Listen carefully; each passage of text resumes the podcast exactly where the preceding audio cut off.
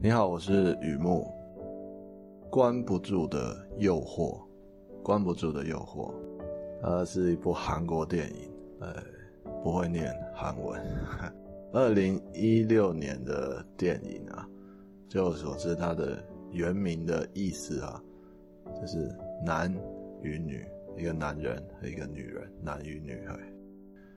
那在台湾，这是中文翻译叫做。关不住的诱惑，比较诱惑、比较煽情的翻译方式啊，主要是在讲一个什么样的故事呢？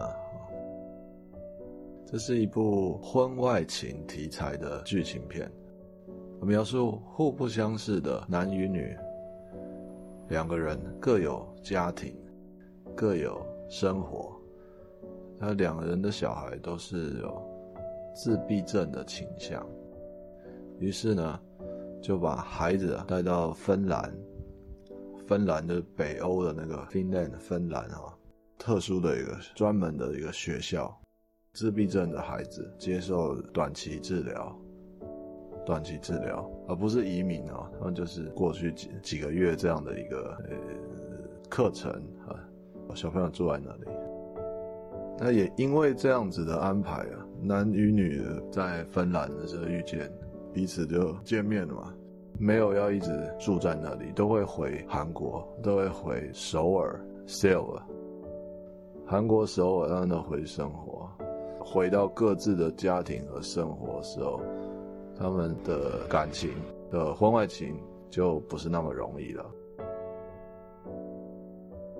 剧情介绍讲的比较支离破碎一些，因为这个片是不能说太清楚的，要自己看。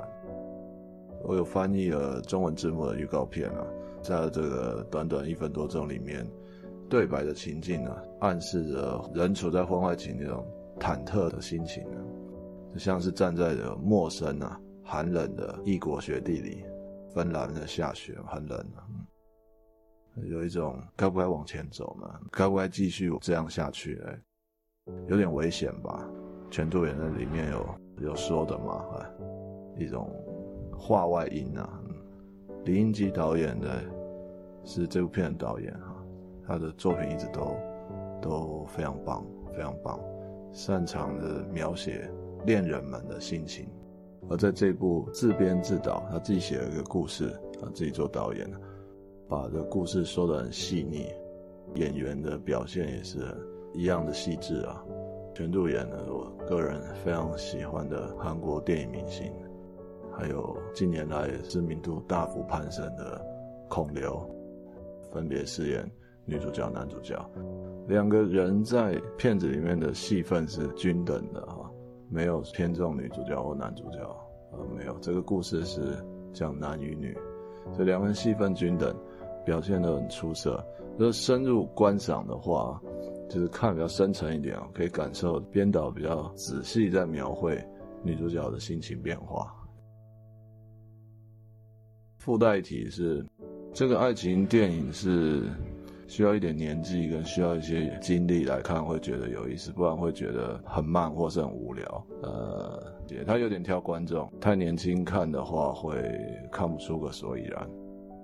故事写情也写实，难分难舍的爱情之外哦，人物他们也有必须面对生活，婚外情嘛，也有自己的家庭，累得喘不过气来啊。但还是必须要面对生活这些东西嘛，呃，有一些甜蜜的举动啊，那也有哀愁的遭遇啊。或许呃，很韩国的故事啊，哀愁会比甜蜜多一点。虽然说是韩国电影啊，那里面呢，没有传闻所谓的韩剧三宝哈，车祸、癌症治不好，车祸失忆治不好，这这这那意思啊。翻译的名字翻的比较煽情啊，但是他的故事说的是不是煽情的方式？那我觉得他说的很好，描写男人和女人是很不一样的反应啊，并且告诉我们到底不一样在哪里。是一部细腻的、动人的的爱情电影。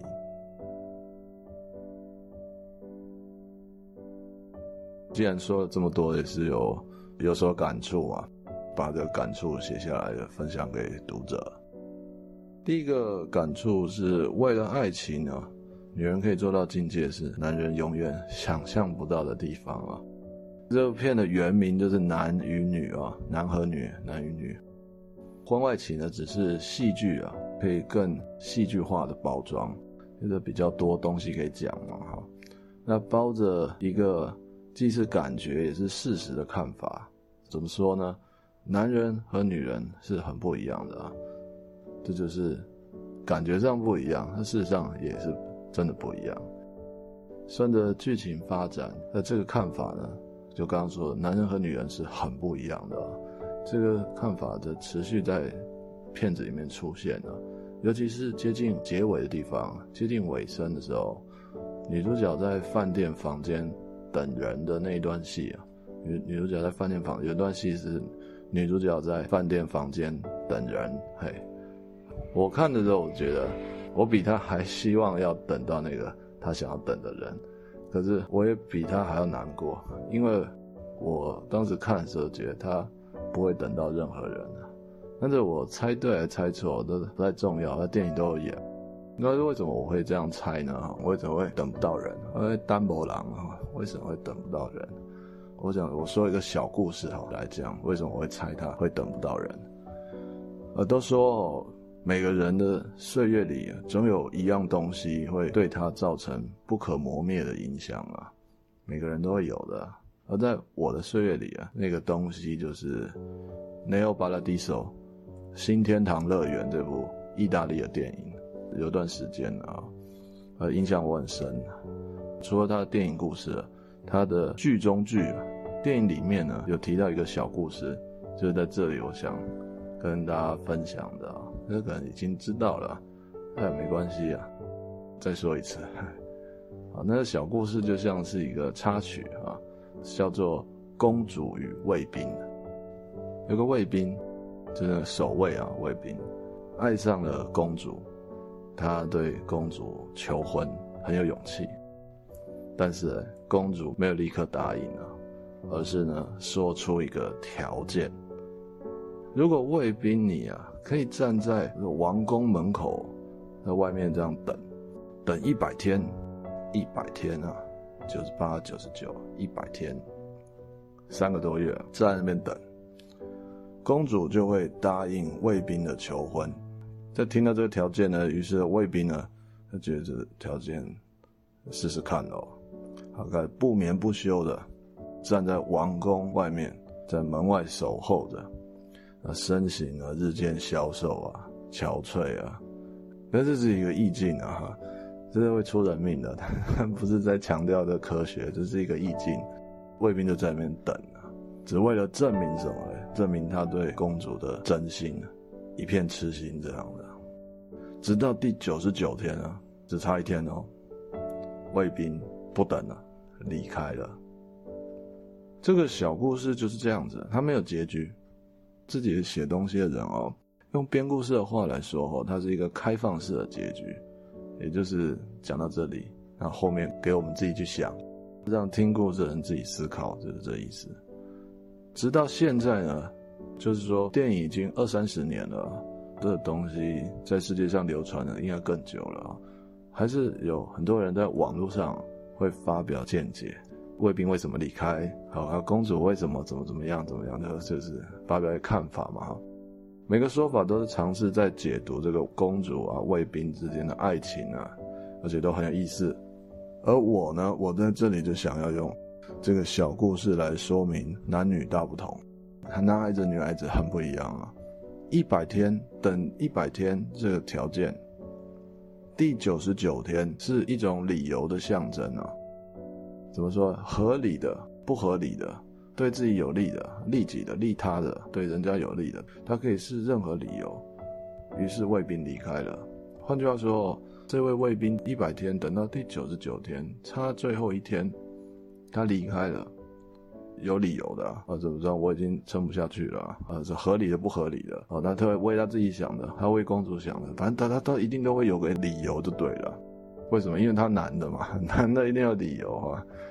对。也就是说，这个离开呢，也可以发生在第二天。他等到第二天，他就不想等了。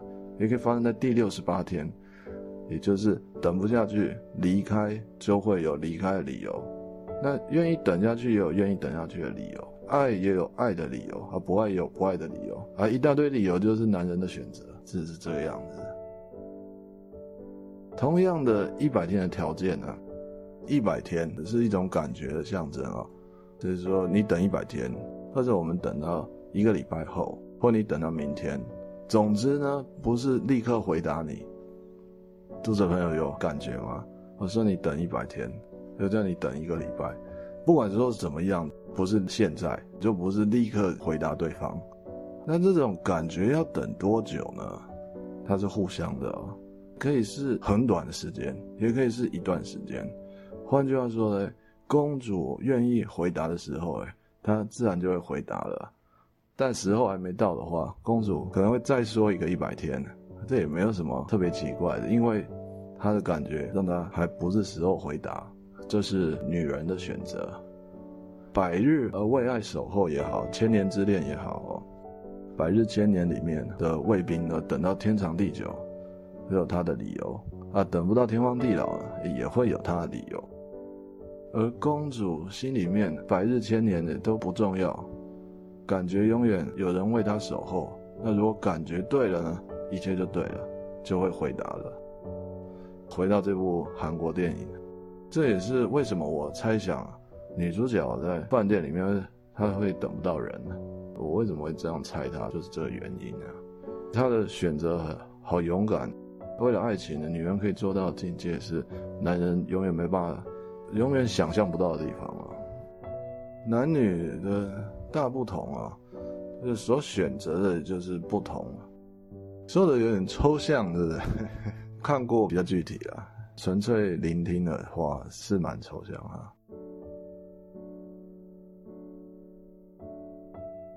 第二个感触啊，蛮值得分享的是，两个不同世界的人，这有点像又继续在讲男生女生不一样。两个不同世界的人呢，过去是，现在是，永远也是，怎么会讲成这个样子嘞？两个不同世界的人，那过去在不同世界，现在还是在不同世界，啊，永远都是在不同的世界，是这意思。这部片有一个非常令我，我是写令人赞赏的结局啊，它是比较含蓄的说，令我赞赏的结局啊，见仁见智嘛哈。那准确的说呢，这不完全是结局很棒，而是呢，它收尾的方式很棒。呃，怎么讲？有的人吃一餐饭，那怎么样叫这餐饭吃得很棒？最后在东西都吃完的时候，再吃一个甜点，就觉得哎，这一餐有一个甜食可以收尾嘛，哈，就觉得有饱足感，这叫做结局很棒。把收尾的方式很棒，就只在吃完饭的时候，虽然蛋糕不是太好吃，但是有一个蛋糕，有一个充裕的时间，可以慢慢这样吃，就是就是你知道吗？它是一个方式，那个那个方式很棒。就是解释跟没解释一样，这样揣摩了。好，我再直接说电影的了。故事尾声呢，在芬兰有一台 taxi，一个计程车，司机呢和乘客彼此不认识，而司机是个女生，金发碧眼的外国人，她是芬兰嘛。而女主角就是乘客，她说韩文，在讲手机、讲电话，讲讲讲讲讲就哭了，很难过。女司机是本地人啊，一句韩文都听不懂嘛，但是哭听得懂啊。看着乘客哭了，没有继续开，女司机就把车子先靠边，司机就下车抽烟，让女主角一个人在车子上面静一静。这就是那个收尾的方式。我这样讲完，不代表故事就这样没了嘛。所以我刚刚说它不是结局很赞，是收尾的方式很棒。他这样要开始把这故事收尾了。开车开开，人家哭了，他下车抽烟就不理人家，让人家静一静，这是意味着什么呢？过去发生的事情让每个人得到经验，渐渐的累积成为所谓的过来人。虽然人们遭遇的过去不尽相同，但是过来人啊比较容易了解别人的心声。尤其在某种典型的情况，无声总是胜过有声。女司机一句韩文都听不懂啊，但是她听得懂，哭啊，就是不知道发生什么事情了，却知道那是难过的表情。他选择暂时下车，让女主角静一静，是不是贴心呢？还言之过早，至少他的选择像是一个过来人看待事情的方式。但是人很激动的时候，不要去拉扯他，是真的。呃，语重心长，人的很激动的时候，要保持一点距离，也不是走掉哦。你看他没有走掉，因为这个计程车还是在那边，没有人会开走。保持一点距离，在旁边看着，这很重要。同样的，我们可以在男女主角身上也看到这些啊。男女主角都有自己的生活嘛，自己的家庭啊。最为巧合的就是他们各自的小孩都有自闭的倾向啊。该怎么说啊？照顾了折翼天使啊，只是令凡人感到心力交瘁啊，不容易啊。罕见疾病也好啊，或者是自闭症啊，照顾起来都是不容易的。而女主角在一般人眼里面啊，可能是一个过度操心的妈妈，但是在男主角看来是刚好而已。为什么？因为他也有自闭症的孩子。他知道那操心是不是说放下就放下的，会比一般人来的更操心的，不是因为孩子是自己的，所以在一般人来看，觉得女主角这个实在是过度呵护了，但男主角是过来人，他他觉得这是刚好而已。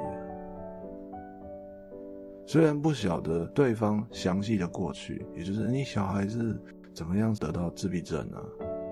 和那些细节不是很了解。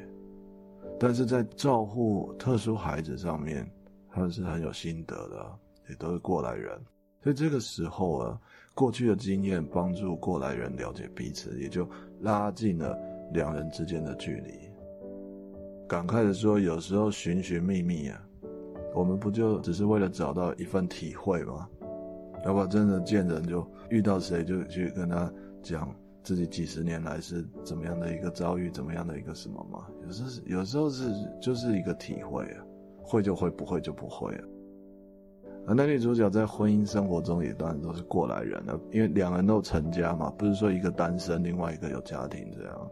那婚姻就是就是婚就那样嘛，哈，婚姻啊，这样都是已婚的状态哦。婚外情啊，呃，如果是两个人之间的事情呢，那也就无所谓应不应该啊。这是一个假设的悖论哦，两个单身的人，这无所谓婚外情的存在逻辑嘛，自由恋爱嘛，也不用写小说拍电影啊。但偏偏这个婚外情的就是婚外情，牵涉到两个家庭，而不是两个人啊。那当然这不是简单的一个情况，或有呃犹豫啊，或有压抑，或有过去甜蜜的负荷，或有过来人痛苦的挣扎。这种时候，过去的经验是帮不了过来人忠于自己的感情啊，只能依靠自己的抉择。男女主角的选择表现出男生和女生这两个不同世界的人，过去是，现在是，未来也是，永远都是。可是呢，不一样，一样可以爱；那么不一样，那么不同，还是可以爱啊。他们的选择就是这部片最精彩的地方。那这里就不说了啊，说不定你没有看过嘛。其实他们最后的选择到底是怎么处理呢？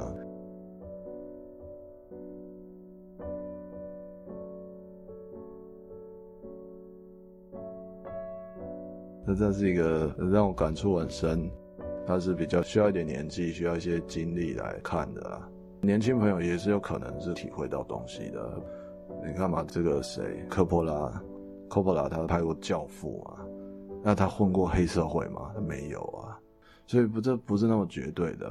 可是我说一般来说，这片讲的东西比较比较成熟的东西，对。